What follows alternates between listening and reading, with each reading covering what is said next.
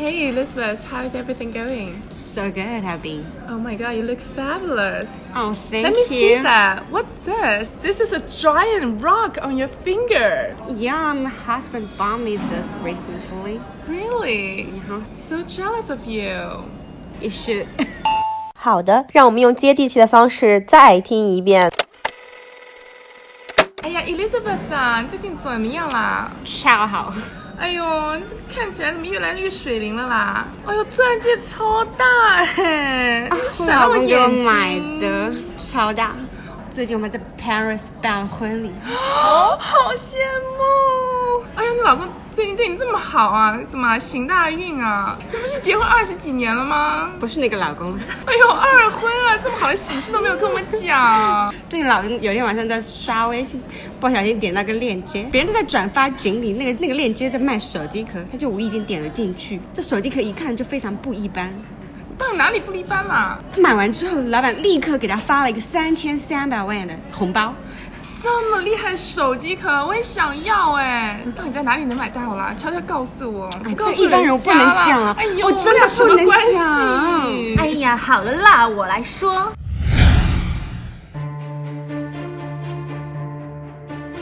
Proudly introduced Time Travel Institution Spring Summer Limited Collection Phone Case。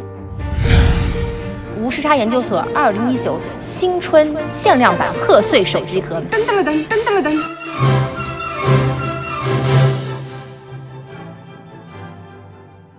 原价四十的手机壳，现在转发朋友圈即可获得八折优惠。你也想获得三百八十克拉的钻戒吗？大 house 吗？这些我们都办不到，但是这个手机壳你买不了吃亏，买不了上当，买的就是二零一九的来年好运气，数量有限，限时抢购，还不赶快行动起来？给我们的微信公众号留言，之后我们会发布购买链接，请大家敬请期待。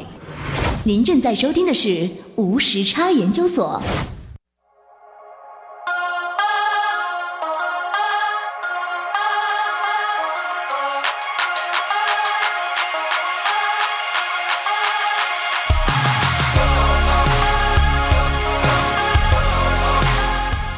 大家好，这里是无时差研究所，我是爱谁谁。大家好，我是科科。今天我们迎来了就是聊人生理想的另一位嘉宾，对吧？继我们大灵儿聊过这个失恋呃守则之后，我们今天来聊一聊，我们都是普通人，人生存在诸多至丧之点。但今天我们邀请到这位重量级嘉宾啊，就是就是 超丧 人生超丧嘉宾是谁呢？负担太重比，较重的那种吗？对体对体重很非常重，负担对负负担很重的嘉宾是谁呢？就是我们的呵呵啊，不是不是什么名字都讲错了，太不尊重我了吧？啊，对对对，不好意思不好意思，就我们嘉宾说他要叫吃吃，然后我想说那还不如叫呵呵。吃吃，好好，那欢迎我们嘉宾吃吃吃吃，你跟大家打个招呼好吗？大家好，我是非常爱吃东西的吃吃。欢迎吃吃。就是嘉宾刚宿醉来了，就是不是宿醉，就是嘉宾刚喝了两坨白酒局。毕竟嘉宾已经工作，压力非常大。我靠，你你是不是打嗝了？让我闻到了白酒的味道。天啊，这么严重刚才因为吃一点东西垫一下。好，哎，做你们节目很辛苦哎，我本来都可以不来，但是哎，对你，我我们约了四次哎，你放了我四次鸽子。但我毕竟你工作多大的大忙牌，真的是我们电台是现在听众量这么多，为了你就随便放我们鸽子。要喝白酒去那个继续的工作，你想想这个工作有多累。拜托，我又不是你们这些商业精英，我也是底层的小蚂蚁，好吗？我但是有五粮液和茅台喝也不错。你等会我不是老村长啊，那真的很丧呢，就非常丧啊扣题真的是扣题扣题不得了。好，那嘉宾你今天就是打算从哪里开始聊起啊？都可以。都可以。那我们要不然从最开始按照时间顺序来聊一聊吧？没有没有，今天不是他，就今天这个主持人问我，就是就是主题要聊什么？科科谢谢好，科科科科科科很棒。呵呵，今天科科问我说要聊什么，我说嗯，真的没什么可聊，因为觉得就是大家的人生也都差不多。然后他就说，他就启发了我一下，他说你可以聊一些就是比较心灵的东西。我想了一下，我说如果聊比较心灵的话，我就觉得应该跟大家分享一下，就是很丧的人生。呀，因为我觉得现代社会这个丧是主题啊，就每个人都很丧啊。对对对，是的，对，就可以分享一下，就是大家各自都很丧的人生。教大家一句装逼的话，就是不要说自己人生很丧，要说我们底色悲凉。是吗？我的天！这是我第一次听到啊，这话好好，对啊，你们觉不觉得这样很逼格很高？对，很高很高很高。哥哥你赢了，你赢了。逼格超高。然后呢？对，所所以你想到了什么呢？我就觉得，嗯，其实也没有了，因为大家走上社会之后，可能面临各种各样的压力吧。我就从小还比较顺利，嗯，我就是从就是幼儿园开始，就是到高中班长是吧对，十二年班长的那种。幼儿园还有班长，好拼啊！就是真的是属于那种标准的，就标准的三好人设，大家都是就家长口中别人家的孩子，就 Oh 属于这种。就是你，天哪！对，就就是就是我，就是就是哪个呃哪个朋友要跟我一起要一起出去玩，只要说哦我我要跟吃吃一起出去玩，大家都很放心的那种。呵呵是吧？一起吃吃。对对对，爸妈都会很放心，就是属于保持了就是十二年的那种高逼格那个三好学生人设。嗯，然后就是什么时候垮掉的殊不知是吧也也没有到一夜垮掉，就是殊不知就是就是逐渐垮塌。我就觉得，嗯。大家一定要对自己的人生有信心啊！就是我我就是还蛮惨的，是多惨的，就是我高中。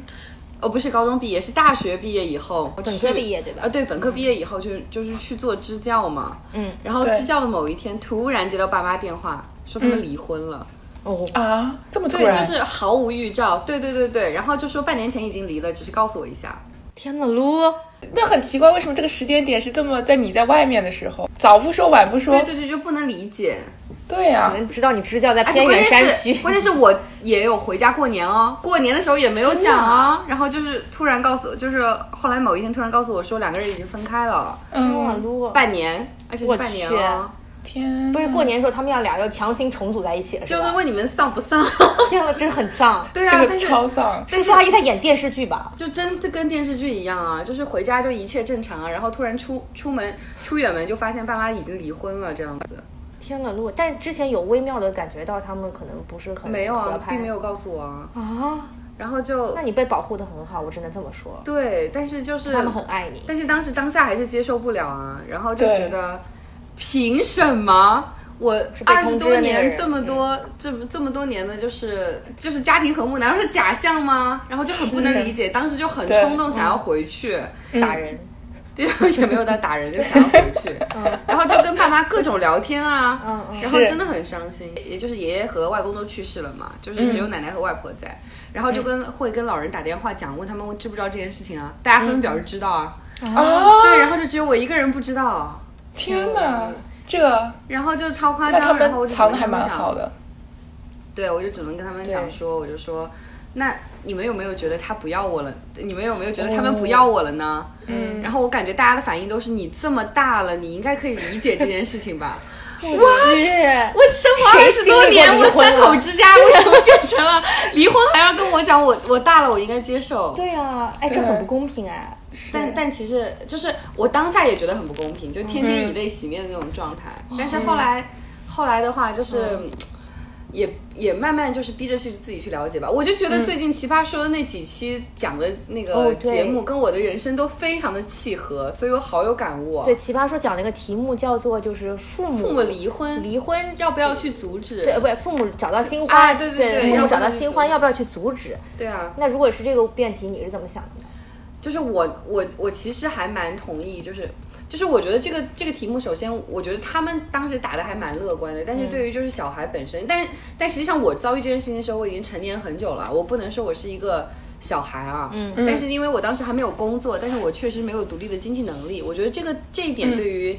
就是小孩来说还蛮重要的，就是你有经济、独立的经济能力和没话语权有可能还蛮差蛮多的。嗯就在我在我在我当下，首先肯定是不能理解，但是我第二个反应就是，呃，他们既然这么做，然后他们又是大人，他们肯定有自己的理由。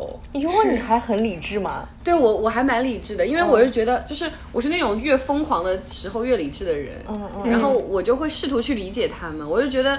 他们既然过了这么多年，能够跟我在我面前装出这么和睦恩爱的样子，也对也不见得一直是装的，就是可能他们真的到分开的时候，也是有不得不的理由，就是可能这些理由他们是不想让我知道，或者是他们觉得以我的成熟程度还没有办法去触及，嗯，所以我就会觉得那可能我自己真的要去理解这件事情，因为这是他们自己的选择。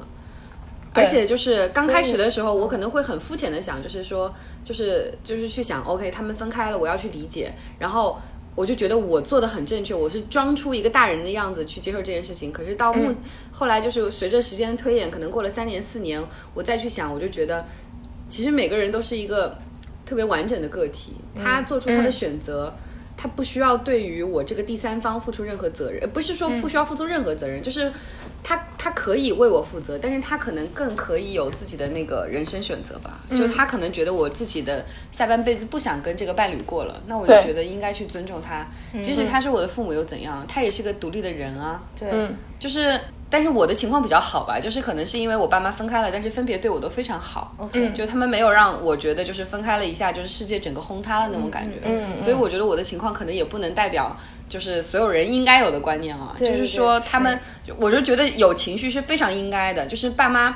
分开了，你你难过，你伤心，你恨他们，或者你去怎么样，这些全都是可以接受的情绪。你千万不要去否定自己，我觉得否定自己是对你自己最大的伤害。对就是你你一个人一定要去有正向的情绪表达，你可以跟他们去表达，我觉得完全没有问题，因为你是成年人，他们也是成年人，大家都要去接受彼此的情绪。你可以突然离婚，那我也可以表达我的愤怒，我觉得这个是完全 OK 的。是对就是再回到科科刚才讲的那个话题啊，就是说，如果你父母离婚了再婚会怎么样？但我其其实我就面对这个问题啊，我我爸妈其实后来都再婚了，嗯，就是都各自找到了自己的伴侣那你有不能接受吗？我觉得还好吧，因为我会觉得，我更会觉得我自己应该独立去找到我个人的幸福，我不应该把我自己生活的安定或者我自己的后路留在他们身上，因为这样的话。他们压力也会很大，我自己压力，我自己也会很不开心。我觉得如果他们找到了各自的幸福，我是希望他们能够各自安心的。对，嗯。对，所以我现在回，我现在就是回老家，就是过年很麻烦，就是我要赶场子，就是就是我，就我可能要去我妈那儿吃一顿，去我爸那儿吃一顿，然后我妈的那边可能还有一顿，我爸的那边也还有一顿，就是属于哦一个赶场子的状态。但是就是细想起来，就是你跟别人说的时候，可能会觉得还蛮不开心，或者还蛮就是哎、孤单的。但是实际上，我觉得我自己去处理起来，我会觉得 OK。我觉得这个事情我已经成熟了，我可以去对待了。我觉得这是我对我爸妈的一个交代。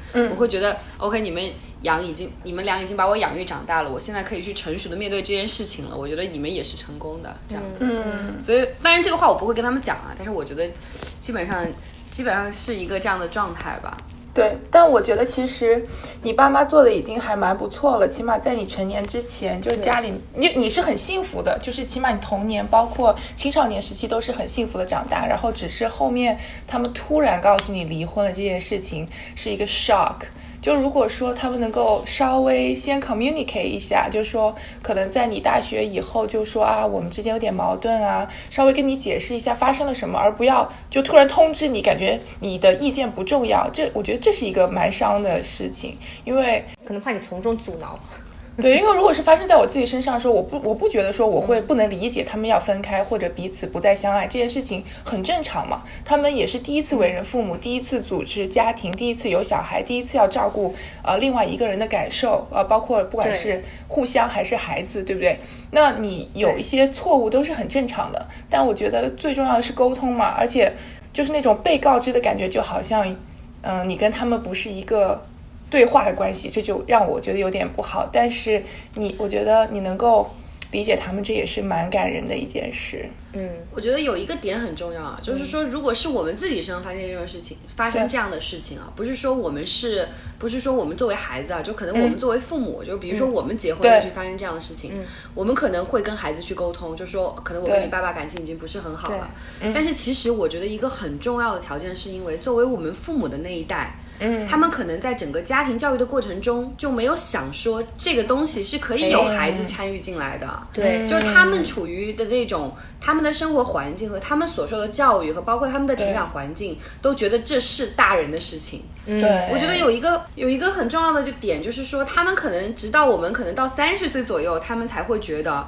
哦，你可以参与家庭事务，嗯，你是一个成年人了，直到你成包括我们在家为止。自己，对对对，包括我们在择偶过程中，或者我们在选择大学专业的过程中，他们都会站站在很至高的制高点上来说指挥你说，呃，我是父母，你是孩子，你就应该听我的。我觉得他们可能那一代没有我们像我们现在这么就是这么会理性的去觉得这是我们三个人的事情，这是我们三个人家庭，他们可能就会觉得你是孩子了。就所以我还比较理解但你不觉得。这其实还挺矛盾的吗？就一方面他们就是、就是受这种很传统的这个教育，然后不讲求这个家庭的沟通；另一方面却在五十几岁的时候要追求真爱了。也没有追求 真爱了，可能就是觉得两个人不合适。OK，哎，不就是我说我有时候不能理解，就是大家都过了半辈子了，那剩下半辈子也凑合着过呗。太久了吧，是半辈子太长了。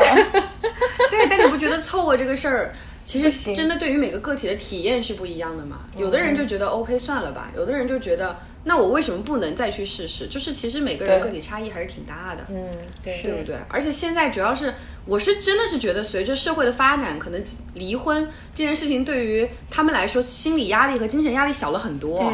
就原来他们可能觉得，对我在这个社会上离婚了，我就没有立，我就不能立足了，我可能对我亲戚朋友、对我爸妈、对我孩子没有办法交代。可是，可是现在的社会可能对于这件事情更包容。我觉得好多现在爸妈离婚的这种状态吧，我觉得就是也还蛮可以理解的。对对那这个已经够丧的了，有没有更丧的呢？请问，不要说这么丧 不要不要排序对吧？对对对，不要排序。对对对。之后发生的事情就也还蛮丧的，就是一丧接一丧。然后其实这个事情就是对我来说，其实我虽然说的那么轻松，但其实对我个人的影响还蛮大的。可能我当时就是对于那个就是二十一岁的我来说，就是这个事情还是真的是一件很重大的事情。我自己还是会把它带入我的整个人生背景的人设，我会觉得当别人认识我的时候，我是吃吃这个人，嗯，但我的背景上还有说我的毕业院校、我的专业，而且我的父母是离异的状态，我我会不不自觉的去这样想。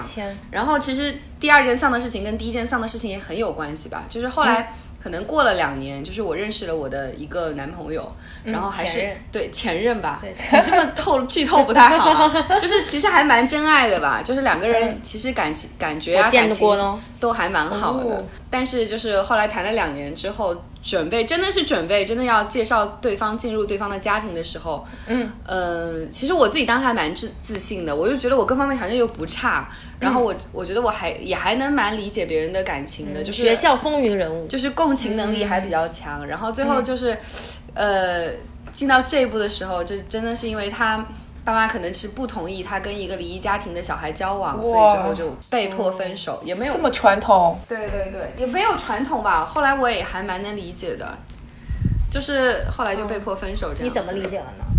就是我觉得他们那代人，他有他们那代人的执着，他们就觉得希望。他那当然希望自己的小孩找到的这个一个伴侣是一个 perfect 的伴侣，对就是他不但是高情商、高智商，有一个稳定的工作，他的家庭也很能也很能完满。但他家庭完满的因素，可能他们考虑的是，OK，那我呃以后再去接近接触这个家庭的时候会更加轻松一些。我的孩子在进入这些家庭的时候，可能会更他不会承担那么大的社会责任和社会社会压力。嗯因为你想嘛，本来你只有两个人要，然后你结结跟一个人结婚之后有四个人要养，但是如果你跟一个离异家庭的人要结婚，可能会有六个人要养。就是可能会是一些很现实的问题，或者包括你过年是不是要回回谁家，可能要是要去像我一样赶场子，就是这种情况，我就觉得可能他们可能就会觉得会，就是可能更不能理解吧。再说他们可能会觉得自己的小孩可能当时也也会有很多选择，我并不一定要跟这一个人在一起，我可以去跟一个我认为条件更好的人在一起，所以就是后来就是分手了这样子。就当时也很丧，因为当时正正处于异地过程中。嗯，然后后来就是真的也是特别特别伤心，我感觉我就是那基本上那半年吧，就是把我这前辈子四分之三的眼泪应该都流掉了，因为我是觉得这件事情我没有办法改变，因为我没有办法去怪我的父母，就觉得哎你们为什么会离婚，我也没有办法去怪他，因为我觉得这件事情可能他自己可能他也处于一个不太成熟的状态啊。当时、嗯就是他，就他也没有办法去说服他父母，因为因为我觉得在中国父权和嗯就是这种家庭权威还是蛮重要的。是是，嗯而且很多男的他其实没有什么自主的这个选择的权对利，或者对是对对，可能妈宝，对对，但是这个他可能是在没有工作的情况下，他没有办法去处理这件事情。哦没有话语权是吧？对，没有话语权，就是因为我感觉一个家庭肯定是你自己的权利要上升到我可以足够去主宰父权，父权才会慢慢的下降。如果你一直说我没有工作，然后我又没有收入，我要靠靠爸妈来养，我觉得你拿什么去跟你爸妈抗争呢？我觉得没有办法呀，对不对？对对所以最后就是这样子，包括女生也是。你说你要在做自己自主选择的时候，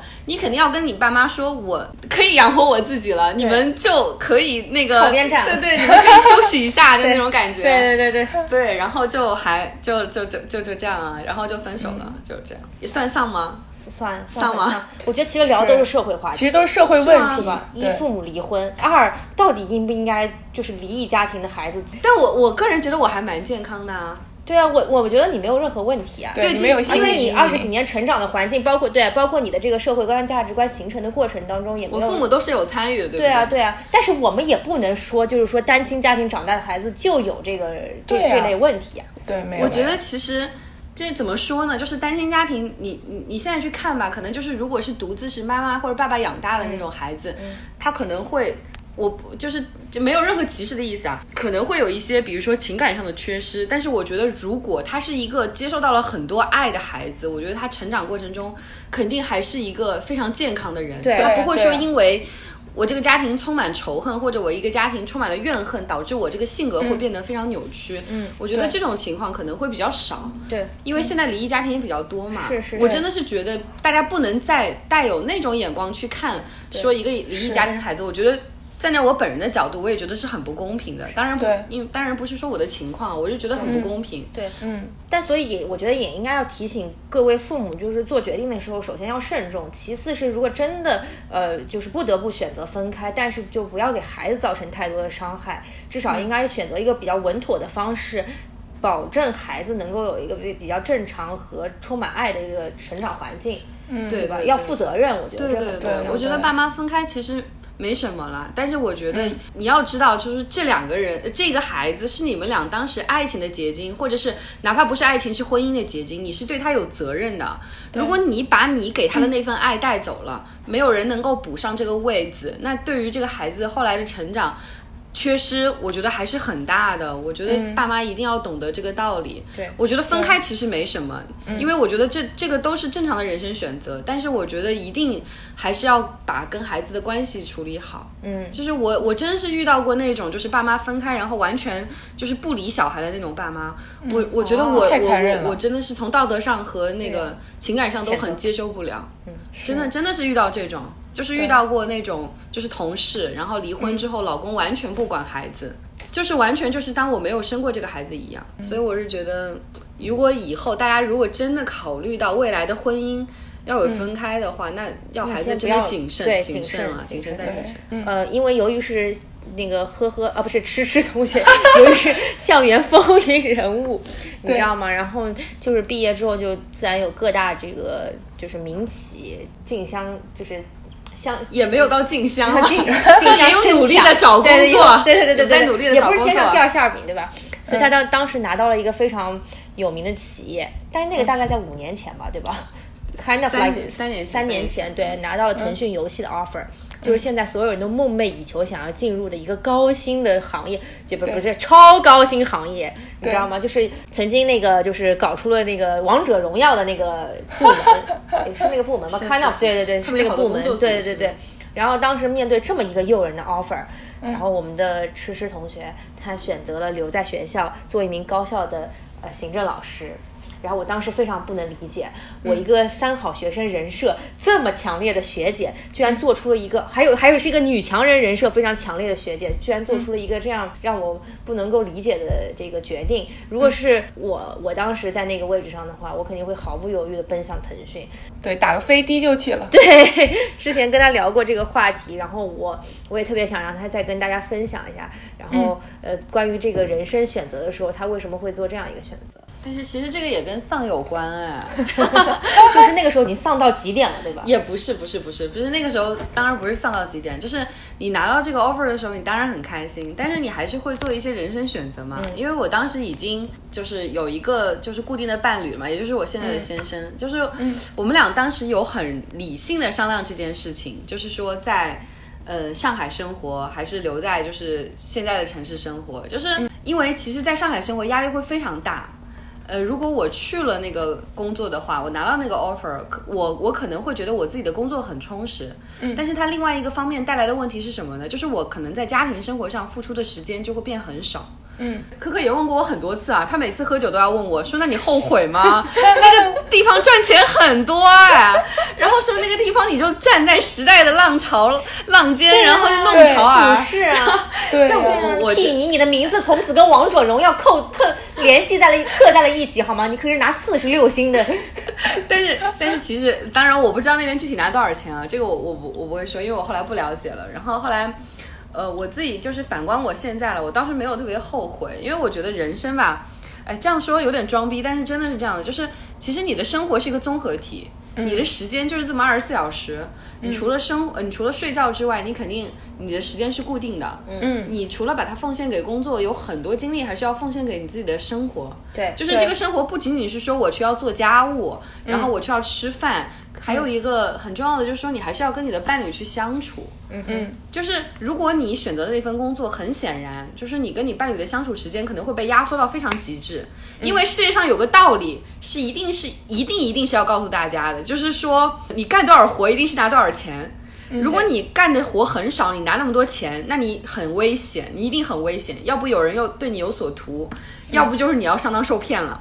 你你只有干到很累的情况下，你才可能拿到那些你别人羡慕的高薪的工钱。当然，你干得很累，也可能拿不到高薪的工钱啊。但是如果你拿到高薪的工钱，一定是干得很累的情况下。对，这个就会使你伴你和你伴侣相处的时间压缩到很低很低。嗯，这个其实会怎么样？我觉得会很大基础上动摇你们的感情基础。嗯，所以，所以就是说我当时当然没有想的那么清楚啊，是我后来反观这件事情想的，我就觉得那你当时的选择是冲动吗？我不是冲动啊，就我们来商量过这件事情。就比如说我们会测算，比如说一起在上海生活的成本。哪怕我拿到这么高的薪酬，可能我这么高的薪酬也要付到我的房贷里。嗯，就是说我的生活质量可能并没有实质性的提高。嗯，而且我们俩可能相处的时间会急剧压缩，就不但是我，可能他在上海工作的时候，他的那个工作时间也会不断的拉长。滞留北京一个多月了，不要谈这个事情，这个是另外一个话题。然后他可能我的时也时间也会不在不断的加长，那我们可能就是早上见一面。然后中午可能也不能一起吃饭，晚上加班到十点以后回来，然后两个人都累得不行，可能根本没有情况探讨自己的工作。然后如果和生活啊，如果我的生活中再出现一个，哎，码农也很好，赚非常多，对我很 nice，然后也很 nice，然后然后有超帅，然后他身边出现一个什么小姑娘，可能就是没有我赚的多，但是可能也就是比较安定，然后会对他比较去贴心的那种人，因为我们俩都处在很很大的压力下，那我们可能这段感情就崩掉了。我选择就是后来留在学校，可能一方面是对基于对这个感情的尊重，我就觉得 OK，两个人还是要一起走下去。另一方面也是我对我未来生活的一种状态的判断吧。就是我其实就是因为科科说我是个女强人，但其实我知道我内心没有那么强大。就当我面对可能诱惑或者是面对压力的时候，我并不能处理的这么好。当我不能处理的那么好的时候，我自首先我自己的生活状态不是很好，我可能回去会很多抱怨，嗯，然后其次我可能带给我伴侣的生活状态不是很好，可能我会让他也觉得压力很大。那这样的话，我觉得这几个因素加起来都可能会动摇感情基础，所以我就觉得，如果你是真的要选择跟这个人一起走下去，那对我来说，可能当时留在学校是一个最好的选择。就是我我也是经过慎重考虑的，不是拍脑袋想的。明白明白明白，我理解。所以 so far 后悔了吗？没有啊，没有吗？就是生活非常幸福。真的吗？特别是能够滞留北京两三个月，是吗？也没有，也没有，就是就是出差没有办法。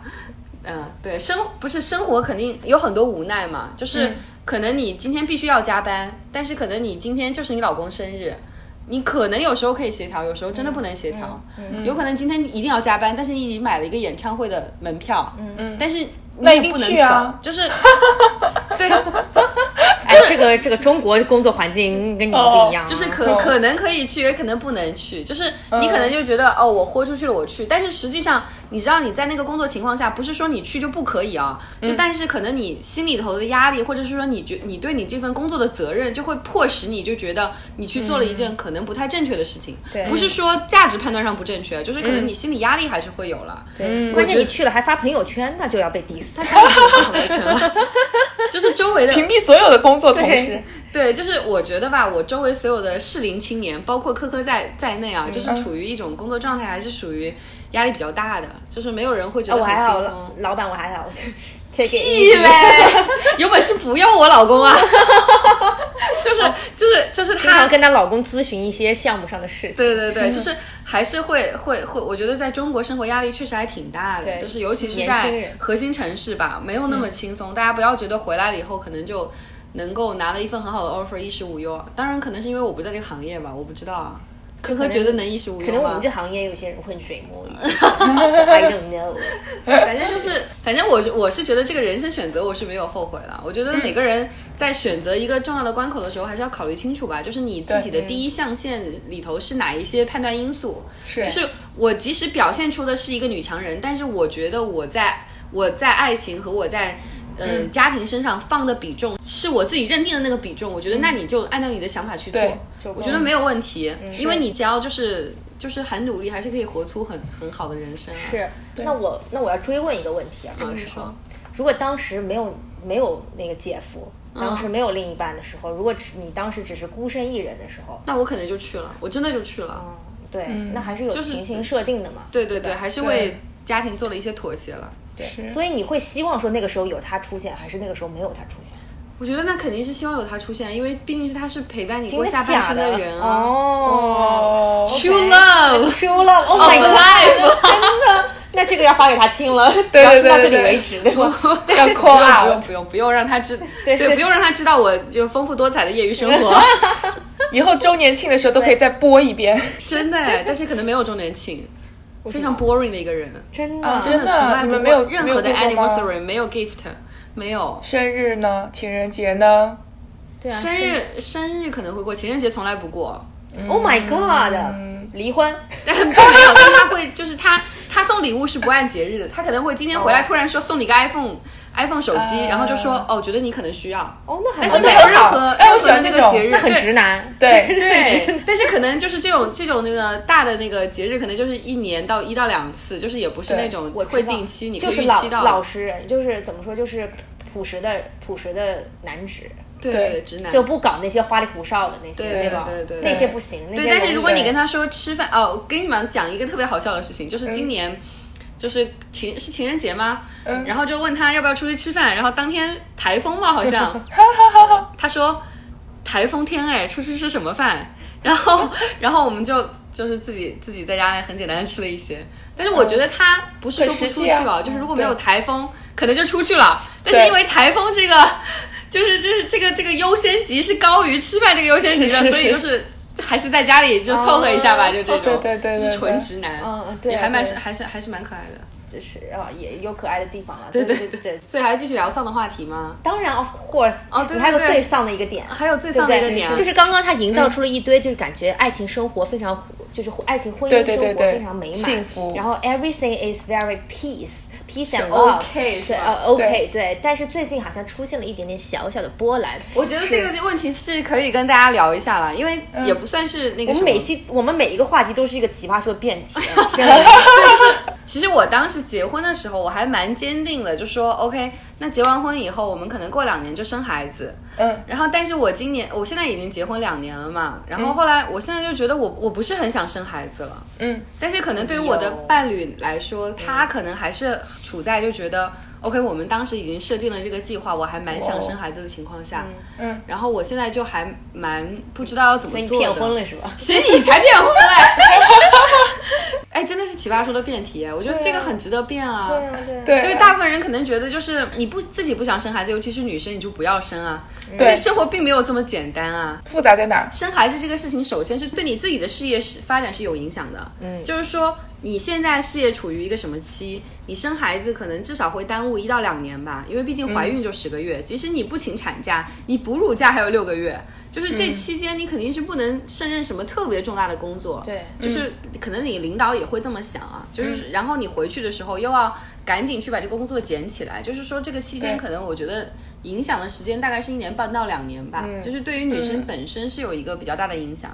然后其实我觉得大部分人可能会觉得这个事情跟男生有什么关系呢？其实对男生也还有蛮大的影响的，因为其实我觉得孩子这个东西对于男生来说因为也是男生也要休产假是吗？不是不是，他休产假倒还好。嗯我觉得有一，首先第一个因素就是是一个我觉得比较学术方面的因素，就是生了孩子对于一个男生，他去健全他自己的心智，他去让他去承担责任，其实是一个很重要的方面。是，嗯，可能有很多男人，当然渣男不管啊，就是很多男人他生了孩子之后，他就会觉得我对这个家庭有责任了，我我是一个父亲，我在这个世界上有另外一个新的角色，我必须调整我自己去增加一个就是新的角色，而且有研究有表明，好像说男性在生了孩子之后，他身上的男性激素会急剧的降低。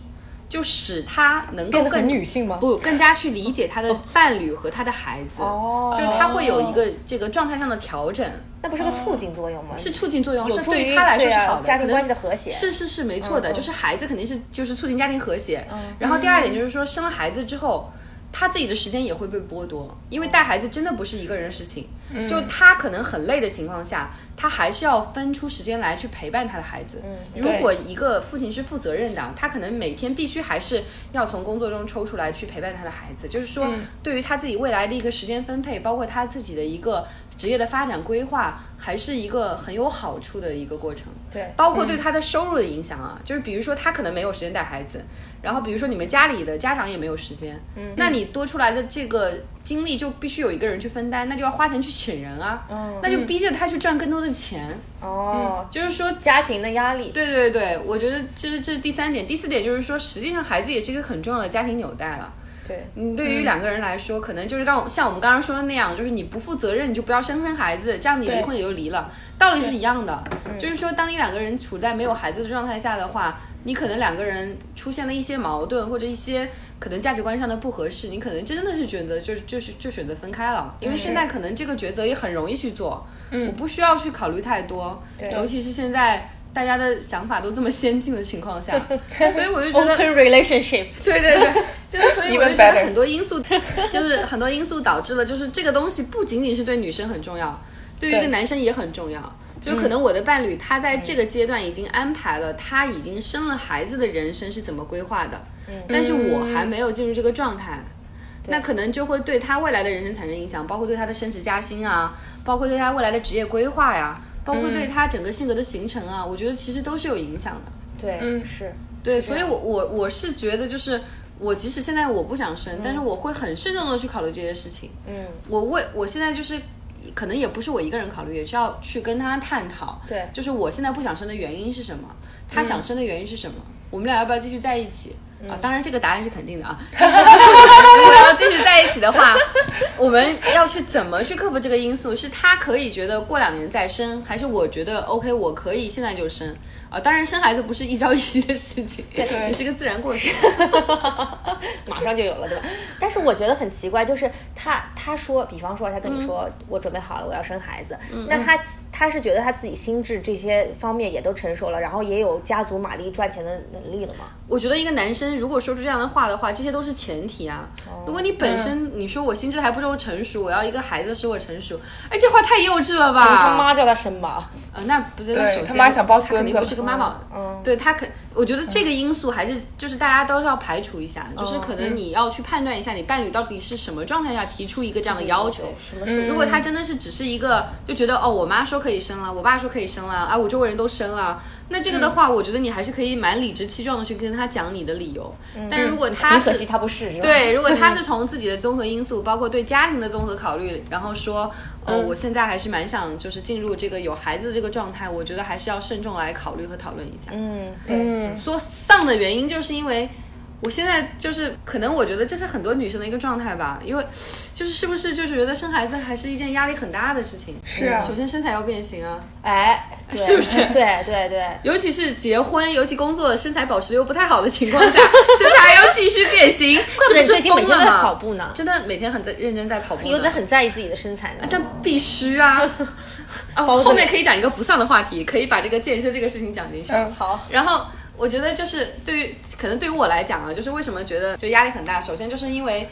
我我觉得我自己还没有就是特别准备好，因为觉得这是一个很重的责任。嗯，你就要去当人家的妈妈，就是还蛮吓人的。对对对，而且我我可能会对，比如说我们家庭经济状况进行一些评估，不是说赚的钱不够啊，就是在中国其实养一个孩子好花钱啊，是是的，也没有就是好花钱。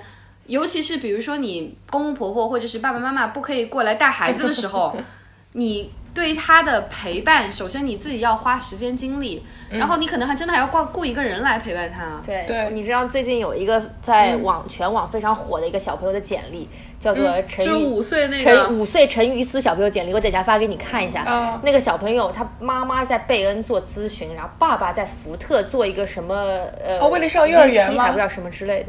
对，为了上，你看到那个了吗？没有没有没有没有，但我觉得这个就是一个很典型的事情，基本都在面试家长。对他妈妈做了一个 consulting 的 case 一样，然后给他做了一个 PPT，然后你可以看到他最后三页满满三页密密麻麻全是他读的书，然后那个英文书我一本都没有看过，谢谢，我一定要发给你看一下，就是我觉得真的好吓人、啊。是我我我就在想，他爸妈都这么忙，谁陪他呢？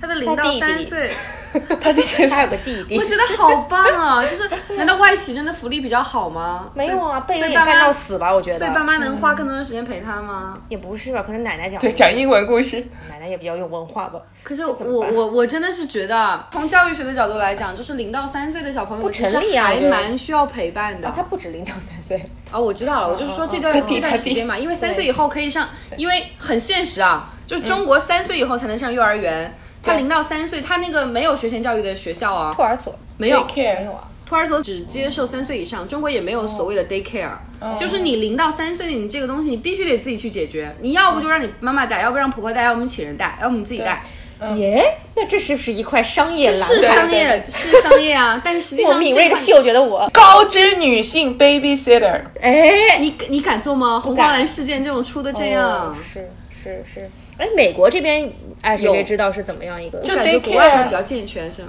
对他们就直接扔到 daycare，对，哦哦，但关键是美国的社区比较小吧，人可能比较少。你说中国的 daycare 装两百小孩，你放心放过去吗？下喂奶都来不及。拜托，对 我真的是觉得。我我是真的是觉得，就是如果要生孩子，大家真的要想好这些事情啊。啊、当然，有的人就觉得船到桥头自然直啊，像我就是是。属于那种想的比较多的。嗯，我就觉得，即使爸妈过来给我带孩子，我还是会觉得我会有责任和义务要更多的去陪他。对，嗯，当然，我现在没有孩子，我也站着说话不腰疼，可能当时就觉得算了 算了，就是爸妈陪就算了。这你们随便爱怎样怎样，反正三岁他记不得。对对对对对，就是但是就是之前还是想的比较多吧，我就觉得反正大家遇到这种事情真的不要怕了，就是自己能想、想清楚的情况下，尽量去跟伴侣沟通一下。对对但是我是觉得这种事情千万不要把。你的爸妈和他的爸妈扯进来，因为这个事情又扯不清了。所有的问题的核心问题一定是在小家庭先把它解决了，大家形成一条战线，再去对抗外面的事情。我觉得只有你们两个人是合力，你在对外的时候才会就是是一个整体，嗯，对，才会不容易出现那种爸妈出来挑拨的那种情况。是，我觉得这个还蛮重要的，就是两个人一定要达成共识。对对对，那我有一个更宏观的问题，就是说，那你觉得人生规划是有意义的吗？就是你想好说什么结婚两年以后要生孩子什么，你的标准从哪里来呢？我觉得都是第一次过这个人生嘛，我觉得没有一个最好的标准，就是说什么时候做什么事情是最好的。对，关键是她规划的人生，她自自己最后又反悔了，但是她老公 却却接受了她规划的人生，是不是？是我接受了我老公规划的人生又反悔了。哦哦我我觉得是这样子的，就是我觉得首先。我觉得是还是蛮有意义的，就是怎么讲呢？就是你更宏，就是像你说的更宏观上来讲啊，不是说我说我我觉得所谓的人生规划，就大家看人生规划，不要觉得就是我这两年应该做什么，下两年应该做什么，嗯，然后我未来十年应该做什么。我觉得首先你在做人生规划的时候，你一定要认清楚我自己是一个什么样的人，嗯，我自己要过一个什么样的人生，是。就是说。就像科科一样，我就之之前我就一直跟他讲，我说你一定要知道我自己到底就是想做一个女女强人，我这一辈子就是要奋斗不要跟我的同事、对那个听众朋友们说我要做女强人，很吓人？就是要奋斗到死，我就是要当那个，就是那个万就万里挑一的女总裁，还是我 听我讲完嘛？还是我可以就是说，在遇到了一个我真的是喜欢的男人之后，我可以为他去放弃很多东西。我觉得这个东西是你人生规划中必须要有的，不是说我学生时代是个女强人，或者是说我找工作的时候是一个女强人的形象，我这一辈子都是女强人的形象，我就是这一就是女强人的规划。对，就是我这个东西，这个站上了这个台阶，我就下不来了。我觉得千万不要这样想，因为我觉得真的能达成女强人那种的人真的非常少。大家还是要认清楚自己的现实，是一个比较日常化的现实。就是说，除非你真的是打算一辈子不结婚啊，就是你当你结婚的时候，你一定会为你的伴侣，然后你的孩子。你的父母或者他的父母会放弃很多事情，尤其是在中国的文化下，还是蛮正常的一个事情。对，嗯，然后再做说到人生规划，我觉得就是说，嗯，可能你对于你整个人生的，就是比如说这两年或者这一年的规划，你可能现在不是很成型，嗯，但是我觉得你可能对于你自己未来十年、二十年，你会有一个大致的印象。比如说我在事业单位工作，嗯，我可能要通过什么样的步骤会去升到更更高的职位，比如说。我在一个外企工作，我的升职路径是怎么样子的？我如果作为我就在在在这个行业做，那我要去怎么升职？我觉得这个还是要大概去想的。哪怕你中间说，哎，我从外企我放弃了，我去考个公务员，我觉得那我你也要清楚，你作为一个公务员，你自己的升职路径是怎么样子的？因为我觉得人很重要的一点是往上走啊。因为如果你不往上走，你带给周围的人，你带给你的伴侣都会有很多的负能量。就是唯有你们俩一是一起向上的时候，可能这个感情。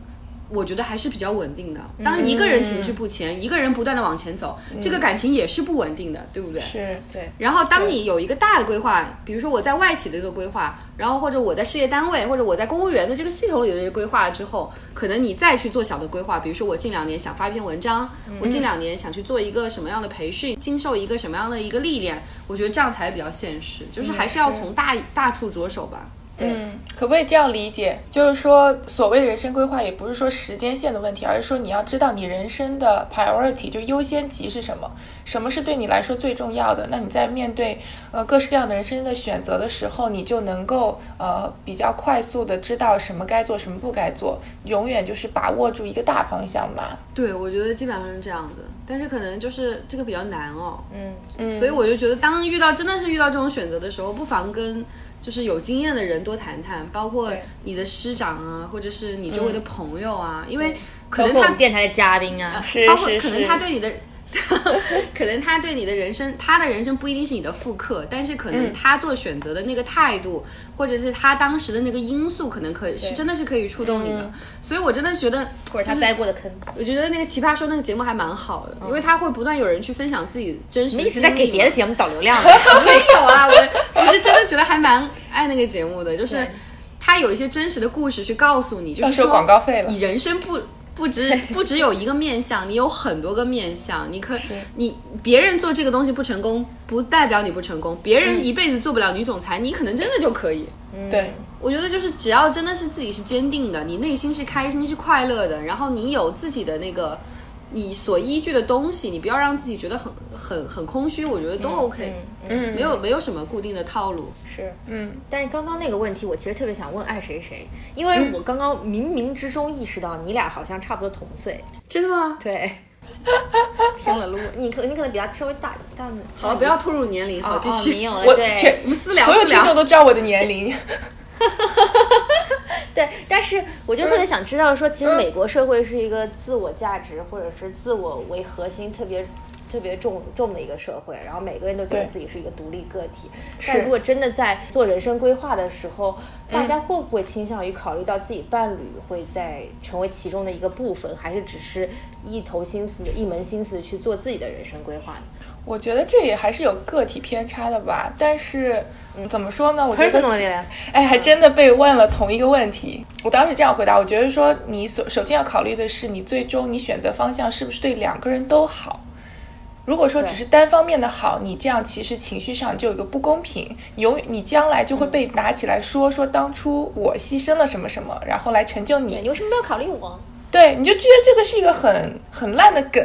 但如果说你每次做决定的时候都为双方考虑了，那你以后就不要再拿出来提嘛，就不要开这个口子。对，我觉得是这样。就。是什么假虚晃一枪，假装为双方考虑。哎，我我真的是觉得，我觉我觉得这个观念我还蛮赞同的，就是你当你自己做出选择的时候，你千万不要觉得我是为你做出选择，对，就是嗯。比如说我我不去上海，我留在这边，我不会说、OK，我是为了你留在这边，我绝对不会这样讲。我觉得你这样讲，其实是你对你自己的一个很大不负责任，是你做的选择啊，是你留在这里，不是不去上海，不是说别人要求你这样做啊。嗯，我喜欢这个点。我觉得就是每一个人生节点，你一定要为自己做的事情负责。嗯就是你一定要知道，这是我本人做出的这个选择。我当时是为了他，但是因我当时为他也是因为我这份感情，我爱他，嗯，我才做的这个选择，不是说谁逼我这样做的。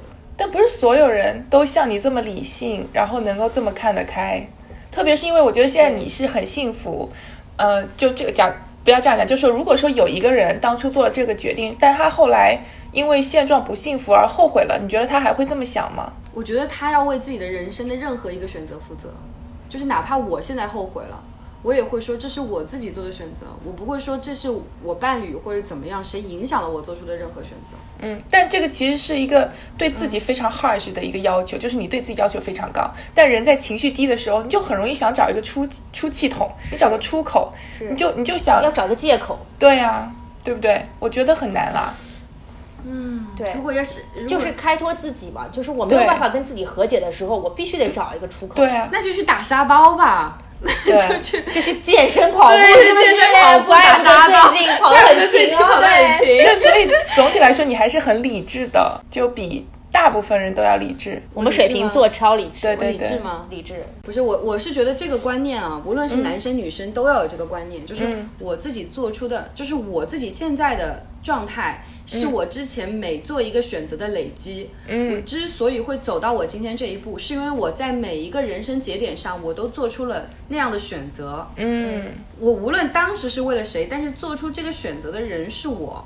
我后悔了也好，后悔了也是人生的一种经历啊。你不幸福也好，也是人生一种经历啊。那但是这个经历不代表你未来不会幸福啊。是因为如果你在未来遇到一个更好的人，也是因为你之前做出了那些错误的选择，所以才在未来遇到他的呀。对，所以我觉得真的是不要，就是做这个事情的时候不要往前看，一定要往后看。就是说，可能不需要复盘。对，不要再要复。盘，这个没有任何意义，因为你时间回不来的。就是你要往后看，就是我从现在这个阶段开始，我怎么样去把我自己过得很好，以以便我在未来遇到更好的人，或者是有一个更好的事业或者更好的选择，这样。我觉得可能需要正确的看待结果。嗯，那如果我反过来问，那你现在再来看你父母离婚，你觉得它是一件有意义的事吗？你觉得它的发生对你的人生其实也是有正能量的吗？好问题。呃，我不是觉得它是个正能量，我是、嗯我就是说，就是这个事件，就是说它只是一个真的是一个独立的事件，嗯就是它对我来说，对我来说肯定是有益处，也有坏处。嗯就是说它的坏处就是，就可能是让我在那几年真的都很自卑，我就觉得、OK，我我我处于一个这样的状态我我可能不是一个很好的一个走入恋爱、婚姻、家庭的状态。嗯，但是我觉得在好的方面，就我真的是在那一刻突然就觉得，OK，我爸妈是我爸妈，他们是独立的人类。就是我们不可能以我的意志去让他们转移，我就觉得就还有很多很多的感想，就是还有很多很多的一些体悟，包括人生的一些体悟，可能是我之前人生根本不可能体会到的，嗯，也可能是很多人可能他一辈子都体会不到的。但是我我真的是觉得是有好有坏，我想问一个非常残酷的问题，嗯就是如果你爸妈当时没有离婚，嗯，你会和现在老公结婚？但这谁知道啊？因为你你你变数太哎，多了。你自己说的凤还没有意义啊！因为如果他们当时那时候不不离婚的话，我也不知道后面我会走什么样的道路啊。因为他们当时发而动。对对对，就是说这个就是一个蝴蝶效应，他们可能当时如果不离婚，后面影响事情都不一样啊，。说不定早就抱娃了。Oh 也有可能，对。可 能不会这么纠结要不要生孩子，对，在腾讯一边奶孩子，然后一 一边编程序，然后希望腾讯有那个母婴室之类的。对，跟程序员撕逼什么东西？反正就是人生没有办法复盘嘛。我是觉得嗯每一件发生的事情对你来说都都是有意义的，对你不要去看清它了。对，嗯但我们的重点是什么？我们本期的重点是什么？是要教会各位听众朋友们，面对很丧的人生，对，但是不要太丧。对，面对很丧的人生，但是不要哀伤，因为都会过去。对，嗯，虽然我们现在说的那么轻松，但是当时还是死去活来，是不是？对对，哭还是会哭的，对对对眼泪不为谁白流。对，毕竟当时就是还是经历过一些痛苦的事情。对对啊。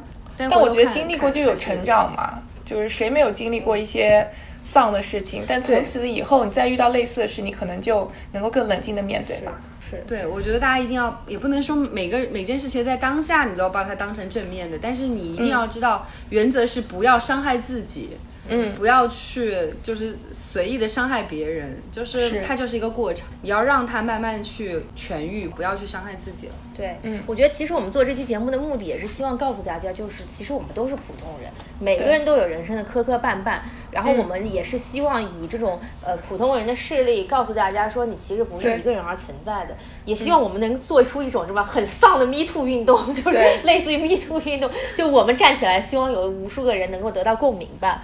对对，就是哎呀，丧也没什么，丧就是也是一 whatever，对不对就是叫叫中国有句话叫否极泰来，就是当你真的是丧到底的时候，你未来一定都是比这个散好一些的时候。是嗯，所以就是还是要很开心才行。对，对对对，就是说你多看书。你看我家摆了多少书？对对对，都是看过的吗什么样的？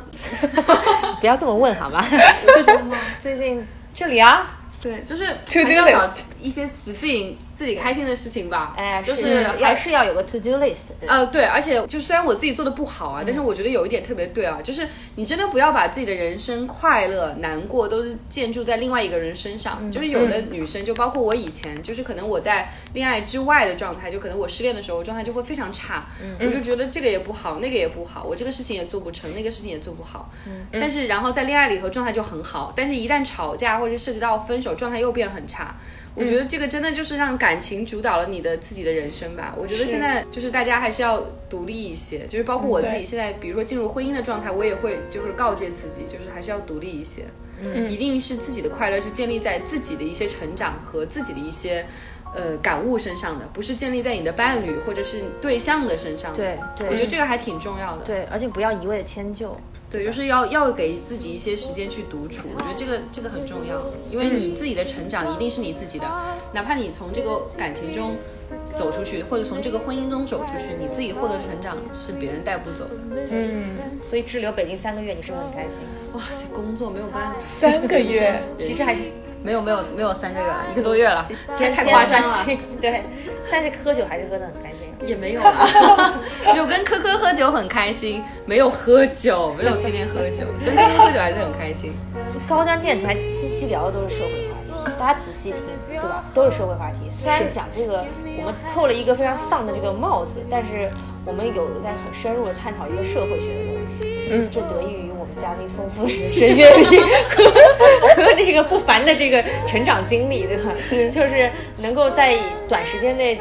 集这个所有丧点于一身，然后集所有社会话题于一身，也是不太容易的。真的，然后我们也希望就是说能够跟就是更多的人，然后可以交流一些比较普通的话题，呃，所谓那些存在主义啊，然后解构主义啊、虚无主义啊，我们也能聊，好不好？对，隔壁电台我们也能聊，对？吧但是我们觉得就是对啊，但是我觉得能够给更多人生活带来一些正能量，或者能够开导更多人去呃去去自信乐观的面对生活，也是我们电台的另外一个初衷。这不就是你们的初衷吗？不是，我们初衷是装逼啊。那 你们的初衷不是让大家了解到你们很丧，所以大家应该开心一点吗？Of course No, not，但是我们很高端，大家也要就是向我们看齐。赶赶快 catch up 我们，对，啊，那那我理解错了，我以为我以为是就是在，又在瞎介绍我们电台。我以为是大大家有什么不开心的事情说出来，大家让大家开心一下这种电台。你有没有。看我们之前的一些 topic？有非常高端，高的，对，like like 黎曼几何啊，不，猜想。黎曼猜想，我只看到有一期在那个美国过过春节，那真那是第一期，那是第一期，超丧，对，你怎么干嘛看哪期啊？那你推给我了，那之后还有一些新的啊，支教你不是听了吗？我听了那期不错吧，对不对？利益很高远了。我这个丧不是一个不是一个贬义词，你们懂我知道，吗我？知道。对，就是厚积薄发。我们是一个心灵泰来长寿的电台，对我们是一个就是教大家如何成长的一个电台。就我们是要那种午夜就是把人骂醒的那种。不是啊，因为你们也在跟大家一起成长。对对，我们也是，大家一起成长。对，好的，那那这期节目就到这里了，谢谢大家，我们一起成长，谢谢吃，下次成长再见。对，下谢谢成长，又喝成长快乐了是吗？又要去吃东西了，太开心了！开心了，我们还有夜宵没有吃呢。哎本来我们要去吃不速之霸了。好的，拜拜。